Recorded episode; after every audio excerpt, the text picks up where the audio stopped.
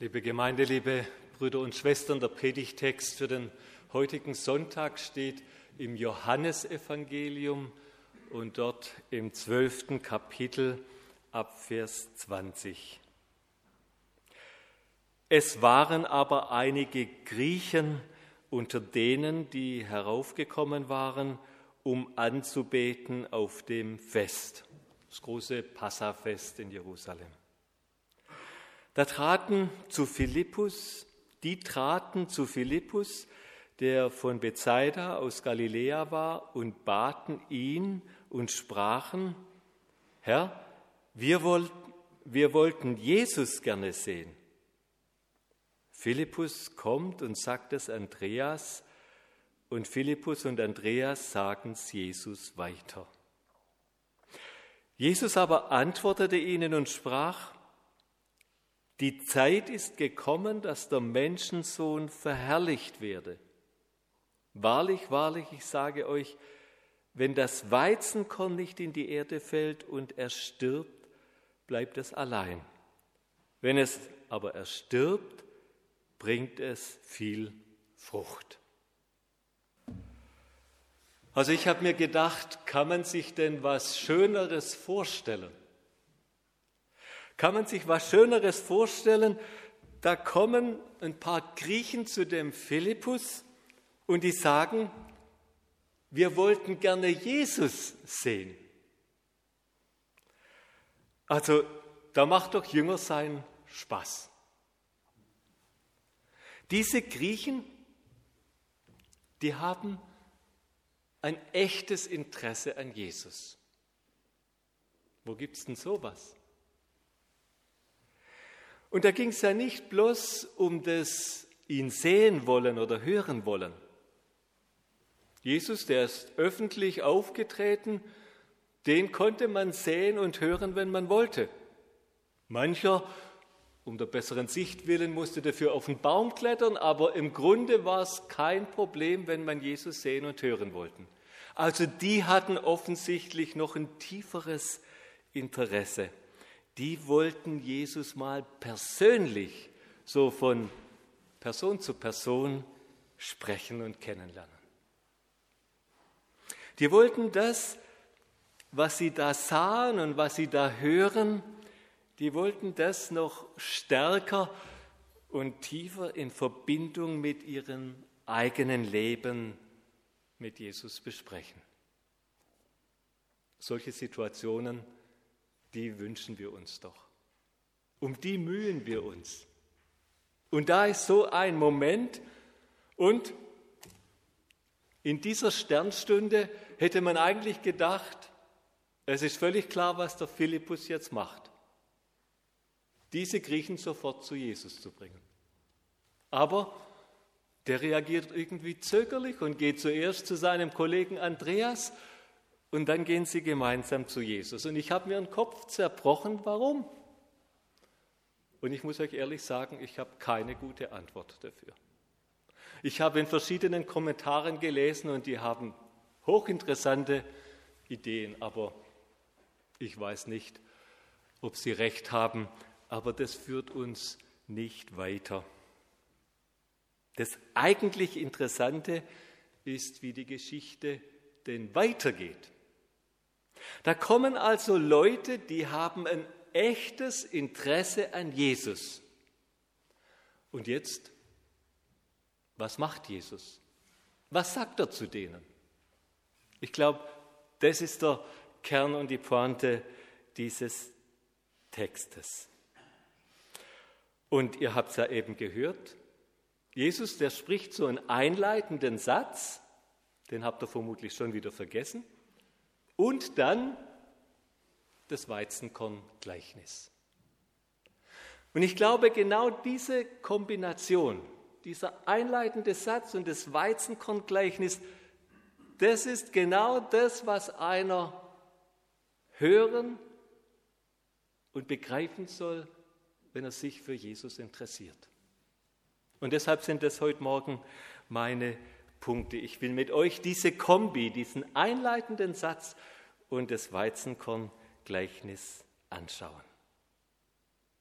Wir haben ja, ihr erinnert euch, im Konformantenunterricht in den vergangenen Wochen genau dieses Thema Jesus Christus miteinander behandelt. Leider online. Und da ging es um Meinungen, die Menschen über Jesus hatten. Von ein ganz cooler Typ, ein echtes Vorbild, bis dahin Betrüger, Scharlatan, irgendeine Märchengestalt. Und heute fassen wir jetzt dieses Thema nochmal zusammen und hören, was Jesus selber über sich sagt und möchte, dass man über ihn begreift und versteht. Was sagt er denn? Ich will es mit euch jetzt wirklich im Detail anschauen. Der einleitende Satz. Die Zeit ist gekommen, dass der Menschensohn verherrlicht werde. Die Zeit ist gekommen, dass der Menschensohn verherrlicht werde. Der Anfang ist ganz gut zu verstehen. Die Zeit ist gekommen. Das meint einfach, jetzt ist es soweit. Das Warten hat ein Ende. In diesen Tagen wird nun geschehen, was passieren soll. Das, was passieren soll, steht jetzt unmittelbar bevor. Soweit, so gut. Aber was wird denn passieren? Und da wird unser Satz schon etwas schwieriger zu verstehen dass der Menschensohn verherrlicht werde. In diesem kurzen Stück sind zwei Begriffe, die wir eigentlich kennen, die uns geläufig sind, aber wenn wir sie jetzt so aus dem Stegreif erklären müssten, hätten wir doch gewisse Mühe, oder? Was meint verherrlicht werden? Und was meint Menschensohn? Ich habe gestern beim Mittagessen den Test gemacht und meine Frau gefragt, kannst du mal erklären, was der Menschensohn ist, was das bedeutet? Ich dachte, ich könnte sie aufs Glatteis führen, aber die ist ja an der Uni, gell? und Synodalin, die hat es tatsächlich gewusst und konnte kompetent antworten. Ich hätte es nicht gekonnt. Beginnen wir mit dem, was ist der Menschensohn? Ich sage mal zuerst, was es nicht ist. Menschensohn ist keine Umschreibung oder Ausdrucksweise, theologische Ausdrucksweise für der Mensch schlechthin. Das ist es nicht. Es meint nicht das Menschengeschlecht oder der Urmensch, obwohl viele so denken. Der Begriff Menschensohn, der kommt aus dem Alten Testament und zwar aus dem Prophetenbuch Daniel und dort aus dem siebten Kapitel. Und ich denke immer, Erklärungen, die muss man in der Bibel finden. Und deshalb halte ich das für die richtige Erklärung für das, was der Menschensohn ist und bedeutet. Und dort in Daniel 7 lesen wir nun, der Daniel, der hatte eine Vision, der hat was gesehen, dem hat Gott was gezeigt. Und da lesen wir, ich sah in diesem Gesicht in der Nacht und siehe, es kam einer mit den Wolken des Himmels wie eines Menschen Sohn. Da haben wir genau diesen Begriff. Und es gelang und gelangte zu dem, der uralt war, also zu Gott und wurde vor ihn gebracht. Und der Gott gab ihm Macht, Ehre und Reich, dass ihm alle Völker und Leute aus so vielen verschiedenen Sprachen dienen sollten. Seine Macht ist ewig und vergeht nicht und sein Reich hat kein Ende. Das ist die Erklärung. Das ist der Menschensohn. Menschensohn heißt also, wenn wir diese Verse kompromiert zusammenfassen, Weltherr und Weltrichter. Weltherr und Weltrichter. Und alle, die damals dabei standen, die Jünger, Auch die Griechen, das waren ja jüdische Griechen, die zum Fest kamen. Und all die gläubigen Juden, die da in der Nähe waren, die kannten ihre Bibel und deshalb auch Daniel 7. Und wenn die das Wort Menschensohn hörten, dann hörten die genau das, Weltherr und Weltrichter. Also nochmal für uns zur Erklärung. Dieser Begriff Menschensohn, das ist im Grunde ein richtiger Hammerbegriff. Das ist die höchste Würdebezeichnung für Jesus, die es im Neuen Testament überhaupt gibt. Und wir lesen da oft einfach so drüber hinweg. 79 Mal finden wir diesen Begriff in den Evangelien und Jesus sagt es von sich selber. Ich bin der Weltherr und Weltrichter.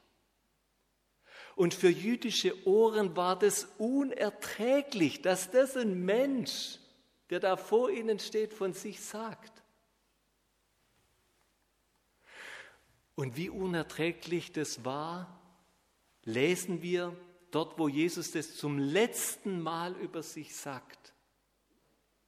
Beim Verhör vom hohen Priester Kaiphas am Gründonnerstag. Und der hohe Priester sprach zu ihm, ich beschwöre dich bei dem lebendigen Gott, dass du uns sagst, ob du der Christus bist, der Sohn Gottes. Jesus sprach zu ihm, du sagst es. Doch sage ich euch, von nun an werdet ihr sehen den Menschensohn sitzen zur Rechten der Kraft und kommen auf den Wolken des Himmels. Da zerriss der hohe Priester seine Kleider und sprach, er hat Gott gelästert, was bedürfen wir weiterer Zeugen? Siehe, jetzt habt ihr die Gotteslästerung gehört. Die Pointe, den Kern unseres Satzes und Textes verstehen wir nur, wenn wir das begriffen haben. Jesus sagt von sich, ich bin der Menschensohn. Ich bin der Weltherr und Weltrichter. Ich. Und jetzt gehen wir einen Schritt weiter. Was passiert jetzt mit diesem Menschensohn, dem Weltherr und Weltrichter? Er wird verherrlicht werden. Was meint es? Er wird in Gottes Licht gestellt. Er wird in Gottes Scheinwerferlicht hineingestellt. Also ich stelle mir das so vor, wie auf einer großen Showbühne oder im Zirkus, wenn da dann ein Künstler mit seiner Darbietung beginnt und so ein Strahler genau den ins Auge fasst und erleuchten will. Dass alle, die da sind, die ja dann im Dunkeln sind, dass deren Augen auf den oder die eine gerichtet wird. Gott will, den Fokus. Gott will alle Augen, die Augen seiner Jünger, die Augen dieser Griechen und natürlich unsere Augen auf diesen Weltherr und Weltrichter gerichtet sehen. Die Augen auf Jesus gerichtet sehen. Das sagt uns der einleitende Satz. Und wenn wir das so verstehen, dann spüren wir schon, ja, jetzt muss was ganz Großes kommen, wenn dieser Scheinwerfer Gottes da drauf leuchtet und dessen den Fokus nimmt. Wenn Gott will, dass das alle ins Auge fassen. Und tatsächlich, es kommt was Großes. Jesus führt es mit entsprechenden Worten ein. Das kommt ja immer nur an bestimmten Stellen. Wahrlich, wahrlich.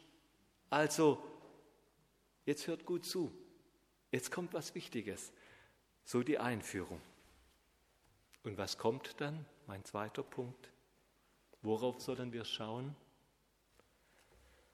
Wenn das Weizenkorn nicht in die Erde fällt und er stirbt, bleibt es allein. Wenn es aber erstirbt, bringt es viel Frucht. Dieses Gleichnis ist schnell erklärt. Wir wissen alle, was mit einem Samenkorn passiert, wie es stirbt in der Erde, sich auflöst und dann viel Frucht bringt. Jesus spricht hier von sich, von seinem Tod und was dieser Tod bewirkt. Viel Frucht. Unvorstellbar viel Frucht. Erlösung für die Welt.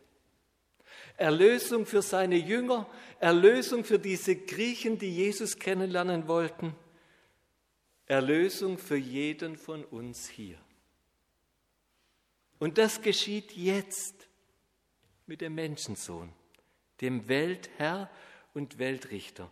Und genau das stellt Gott ins Schaufenster. Das sollen alle sehen und begreifen. Das sagt Jesus diesen Griechen, die sich für ihn interessierten. Er, Jesus, der Weltherr und Weltrichter, gibt sein Leben hin zur Errettung der Welt. Und wisst ihr, die Tragik ist, sie haben es nicht verstanden. Sie haben es nicht verstanden. Die Jünger haben es nicht verstanden. Der Petrus hat es nicht verstanden, erinnert euch an die Schriftlesung. Der wollte Jesus abhalten von diesem Weg des Weizenkorns.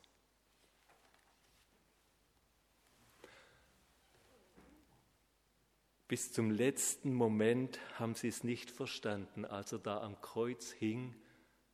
Da haben die noch gehofft, dass er die Nägel rausreißt und vom Kreuz herabsteigt und endlich zeigt, wer er ist und welche Macht er doch eigentlich hat.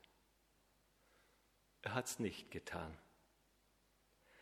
Gott hat etwas anderes in seinen Lichtkegel, in sein Schaufenster gestellt, den Herrn der Welt, der sein Leben hingibt und so Errettung schafft. Es hat eine Weile gedauert, nur eine kurze Weile, dann haben sie es begriffen. Die Griechen, der Petrus, der Philippus und der Andreas und viele, viele andere, die haben das Geheimnis der Heilsgeschichte Gottes verstanden. Und dann sind sie Teil genau dieser Heilsgeschichte geworden, sind Teil dieser vielen Frucht, von der Jesus da redet, sind Teil davon geworden. Und als ich gestern an meiner Vorbereitung saß, dann dachte ich, was Gewaltiges doch daraus geworden ist. Aus diesem kleinen, unscheinbaren Weizenkorn. Wenn wir jetzt hier heute Morgen zusammen sind zum Gottesdienst, dann haben heute schon viele Millionen in China, in Indien, in Korea, in ganz Asien Gottesdienst gefeiert und diesen Herrn angebetet. In Australien, Neuseeland oder Japan sind sie jetzt schon zusammen zu ihren Abendgottesdiensten und beten auch diesen Herrn an. An vielen Orten in Afrika oder meine Freunde in Lučnia in Albanien feiern jetzt zur gleichen Zeit wie wir Gottesdienst und beten diesen Herrn an. Und in Nord- und Südamerika, da wachen sie jetzt langsam auf und kommen in die Gänge und rüsten sich für ihre Gottesdienste. Teils in schönen, prunkvollen Kirchen oder in ganz einfachen Hütten in Panambi oder Pirashui bei den Indianern. Wir kennen es von der DIPM. Und überall kommen sie zusammen und es geht um diesen Herrn, den Menschensohn, Jesus, der bereit war, alles zu geben, um so dann alles für uns zu gewinnen. Und ich musste dann denken, wir können ein ganz klein wenig stolz sein. Also ein ganz klein wenig, dass wir auch Teil dieser großen Mission sind dieser Mission des Weizenkorns. in unserem ganz persönlichen Missionsfeld, in der Familie, bei unseren Freunden, bei unseren Kollegen oder Nachbarn. Dass wir beteiligt sind als Gemeinde mit unserer Jugend, mit unseren Jugendgruppen und Hauskreisen, mit unseren Chören oder der Oase oder dem Männervesper und andere mehr. Indem wir, so wie wir eben sind und wie Gott uns ausgerüstet hat, wie Philippus Leute zu Jesus bringen. Und wisst ihr, ich freue mich, dass hier bei uns an unseren Orten zum Beispiel die DIPM ist, die sich zum Ziel gesetzt hat, Leute dorthin zu schicken, wo es besonders schwierig ist, Gottes Wort zu verkünden. Bei den Indianern oder in MacPom oder der Uckermark oder auf Spielplätzen, wo sie dann Kinder und Eltern treffen, die ganz weit weg sind von Jesus, von Kirche und Glaube. Und ich freue mich auch darüber, dass es Söhne und Töchter aus unserer Gemeinde gibt, die sich haben rufen lassen und aufgemacht haben, diese Botschaft von Jesus weiterzusagen. An vielen Orten hier in unserem Land und weltweit. Ihr wisst, wo sie überall sind. Und wir, wir wollen nicht vergessen, für sie zu beten. Und zu beten, dass es mehr werden, dass es mehr werden und unsere Kinder und Enkel Teil werden dieser großartigen Weizenkorngeschichte. Amen.